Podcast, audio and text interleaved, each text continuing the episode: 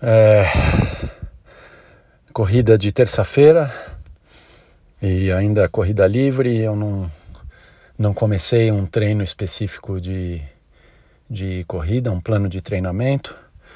É, mas sim vou montar alguma coisa. Mas hoje foi corrida livre e eu corri 6,5 km, e meio, quase 7 e fui num pace ok nem super tranquilo e também é, não forcei demais.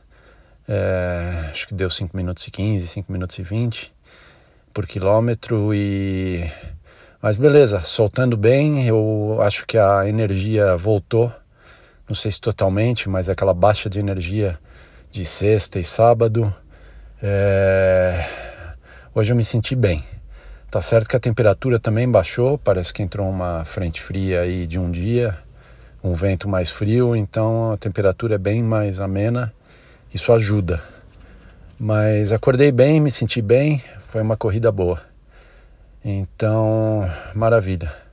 Amanhã eu vou fazer o treino de bike normal, tranquilo e vou dar umas puxadas mais fortes essa semana provavelmente, mas tentar mesclar os tipos de treino.